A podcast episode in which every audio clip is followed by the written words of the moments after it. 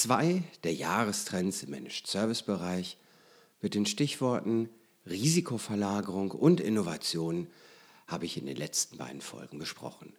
Heute kommt nun der dritte Trend für 2019, Automation.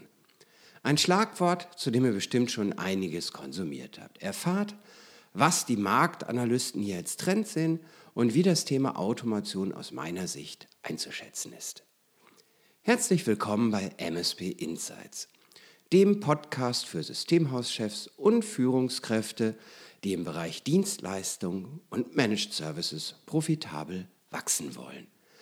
Mein Name ist Olaf Kaiser und ich bin Partner und Berater in der Unternehmensberatung Ubega. Und mein persönlicher Beratungsschwerpunkt bei meinen Kunden liegt auf genau diesem Dienstleistungswachstum. Was ist der vorhergesagte Trend Automation denn nun genau? Es heißt, wir beginnen zu sehen, dass die Automatisierung von IT-Umgebungen einen erheblichen Arbeitsaufwand ersetzt. Aus diesem Grund sollten MSPs erwarten, dass die Workloads von Vertrag zu Vertrag schrumpfen werden, da die Ticketaktivitäten zunehmend automatisiert werden, heißt es. Managed Service Provider können auch erwarten, dass die Fähigkeit, unterschiedliche Automatisierungslösungen zu integrieren, eine entscheidende Wettbewerbsanforderung darstellt und sie werden feststellen, dass die Arbeit mit niedrigeren Kosten, mit zunehmender Automatisierung immer weniger wird. Und schlussendlich werden sich für Systemhäuser neue Automatisierungsmöglichkeiten ergeben und damit auch ja, ein Vergleichspunkt zwischen Systemhäusern, wer wie automatisiert ist. So richtig genau werden die Auguren, zumindest nach meinen persönlichen Recherchen zu diesem Thema, allerdings nicht. Auch irgendwelche Studien habe ich nicht gefunden. Von daher möchte ich euch berichten, was nehme ich denn am Markt wahr bei den Systemhäusern zum Thema Automation. Und da möchte ich zuerst zwischen unterschiedlichen Zielen der Automatisierung und damit einhergehend auch zwischen unterschiedlichen Werkzeugen unterscheiden. Und ich meine, im Kern gibt es drei Ziele von IT-Automatisierung. Erstens, dem Kunden eine komplett neue Leistung ermöglichen, die es heute so noch nicht gibt. Zwei, eine bestehende heute manuelle Leistung durch eine automatisiertere Variante verbessern. Und drei, die eigenen internen Prozesse optimieren. Was sind Beispiele für diese drei Ziele? Zu eins, eine komplett neue Leistung.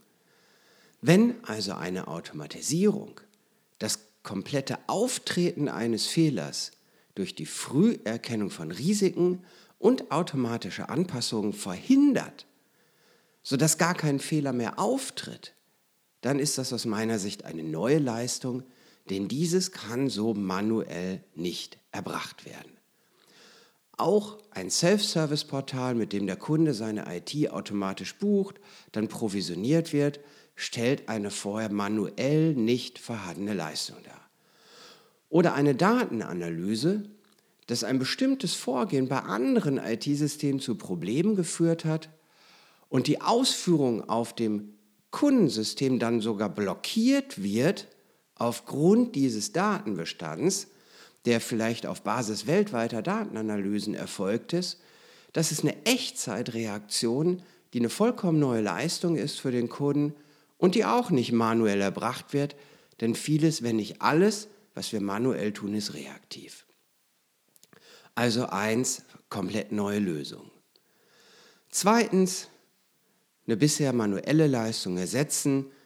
Da sind wir in den klassischen Bereichen des manuelles Patchen, manuelles Überwachen von Systemzuständen, ähnliches durch Skripte und Tools optimiert wird. Das bringt keine wirklich neue Leistung für den Kunden, denn wir haben ja vorher auch schon kontrolliert, aber eine doch sichtbar verbesserte, nur eben nicht mehr manuell. Und zum Dritten, wenn wir jetzt unser Ticketsystem mit weiteren internen Systemen und Plattformen verbinden, dann sparen wir vielleicht Datenpflege, haben einen besseren Datenbestand im Service und haben eine einheitliche Sicht auf den Kunden. Meine Wahrnehmung ist, dass im deutschen Markt viele Systemhäuser im Bereich 2, also der Automation von vorher manuellen Arbeitsschritten, schon sehr aktiv sind. Und das ist getrieben von den Möglichkeiten der zentralen RMM-Plattform und weiteren Tools vom Patch-Management, Backup-Management bis zu MDM und dem Security-Themen, Security wie auch dem Erstellen von Skripten ist hier in den letzten Jahren sehr viel passiert. Und das hat zu der Möglichkeit geführt, einerseits mehr Kunden als bisher zu bedienen und sich mit diesen neuen Tools auch neue Verdienstchancen zu verschaffen. Also im Bereich 2 Verbesserungen sind kein neuer Trend für 2019, sondern ich denke, die Entwicklung der letzten Jahre wird sich hier fortsetzen. Und aufgrund der Zukäufe diverser Hersteller wird sich zeigen, ob diese Konzentration von Lösungen am Ende in einheitlichen Plattformen mündet, was für das Systemhaus sicherlich systemische Vorteile haben könnte. Spannend ist allerdings die Frage, wann diese Leistungsverbesserung, also Bereich 2 der drei Zielsegmente, seinen Peak erreicht hat und er um das automatische Heilen von Problemen ergänzt wird. Also damit in den Bereich des ersten Ziels neuer Lösungen für den Kunden übergeht. Hier habe ich im Enterprise-Umfeld einige erste Ansätze gesehen, bin gespannt, wann sich die heutige als eher Sensorik arbeitenden Verfahren um eine eigene Diagnostik und eben auch um eigene, eigene Behebung erweitern, ohne dass ein Techniker im Systemhaus eingreift. Wenn einer der Hörer hier schon gute Erfahrungen hat, bitte meldet euch, ich würde mich über einen persönlichen Erfahrungsaustausch hierzu sehr freuen. Denn was der Kunde schätzt, ist sicher, dass eine RMM-Lösung 24-7 monitort, aber ich glaube, was er wirklich will, ist, dass eben kein Fehler mehr auftritt. Und nicht, dass der Fehler hinterher per manuell angestoßenem Skript behoben wird. Das schätzt er, aber wirklich will er, dass kein Fehler auftritt. Und PS, auch wenn die RMM-Lösung selbst 24-7 monitort, wann reagieren wir im Systemhaus denn auf welche Meldungen?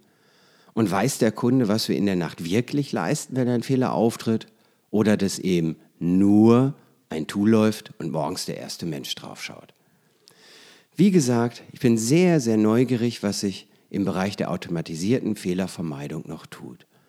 Und auch zusätzlich, ob wir in Zukunft nicht vielleicht lieber mit einem Chatbot oder einem virtuellen Menschen im Service sprechen, weil wir den besseren Service so sehr wertschätzen, dass wir auf die menschliche Facette verzichten. Wenn der Server steht, und ich die Wahl zwischen einem vielleicht überarbeiteten Techniker habe, der parallel mehrere Tickets bearbeitet oder sich nachts im Halbschlaf befindet, und ich die Wahl habe, vielleicht auch mit einem virtuellen Assistenten zu sprechen, der in Windeseile alle Knowledge Bases durchsucht und dann sogar automatisch die richtige Maßnahme anstößt, weil seine Diagnosefähigkeit viel besser ist, dann bin ich gespannt, mit wem wir in fünf, vielleicht auch in drei Jahren chatten und telefonieren wollen. Aber das nur als kleiner Ausflug. Bleiben wir beim für den Kunden zentralen Ziel Nummer eins, den ganz neuen Leistungen durch Automatisierung von IT.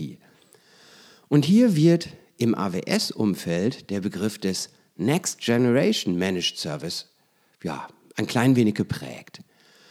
Damit wird hier unterschieden zwischen dem traditionellen Systemhausmodell, in dem der Anbieter auf die Kompetenz des Systemhauses für die Umsetzung von Sicherheitsmaßnahmen oder auch bei der Störungsbearbeitung vertraut. Also auf die Kompetenz des Dienstleisters. Und die Vision aus dem Hause AWS ist, dass der Next Generation Managed Service seinen Kunden als Architekt und Experte beiseite steht, aber alle klassischen Aufgaben, vom Provisioning, Patchen, Incidents bis zu Changes, automatisiert für den Kunden bereitgestellt werden. Und der Kunde hier dann eben auf die Qualität digitaler Managed Services setzen kann, die er selbst ansteuert und auslöst. Und der Mensch ist Architekt und Experte. Dass das im Sinne von AWS ist, ist offensichtlich.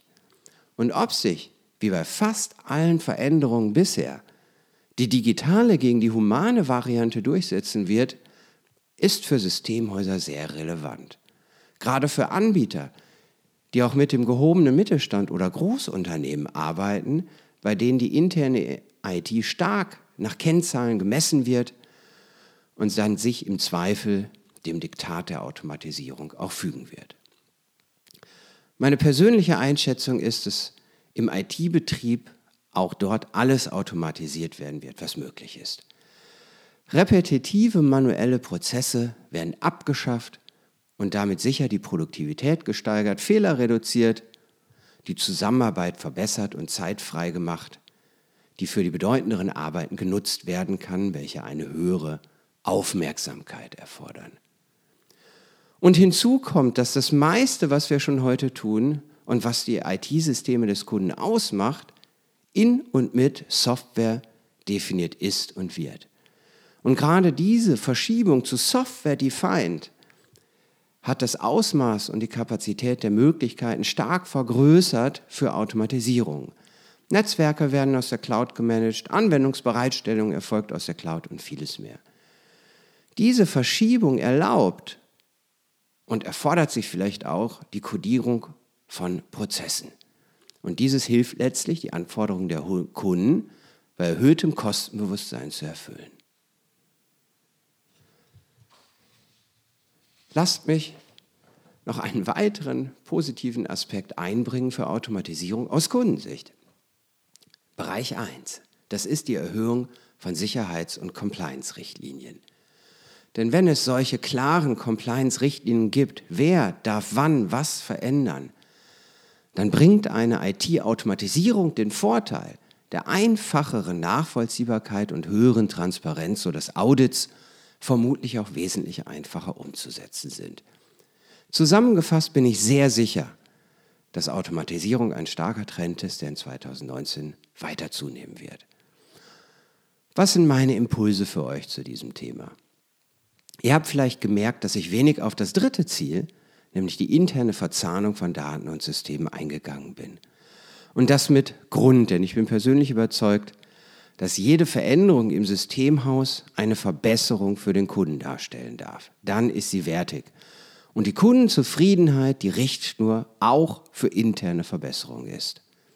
Sichtet also vielleicht als Idee einmal alle eure Leistungen und Prozesse im Mensch-Service-Bereich und stellt fest, welche Automatisierung für den Kunden den größten Fortschritt bringen würde. Und diese Gewichtung, was dem Kunden am wichtigsten ist, macht am besten gleich der Kunde selbst. Denn dessen Meinung zählt letztlich, wenn er Entscheidungen, auch Kaufentscheidungen trifft. Was ist euer Automatisierungsthema in 2019? Ich würde mich sehr über Rückmeldungen auf www.msp-insights.de und auf Facebook unter MSP Insights freuen. Tschüss und habt eine gute Zeit.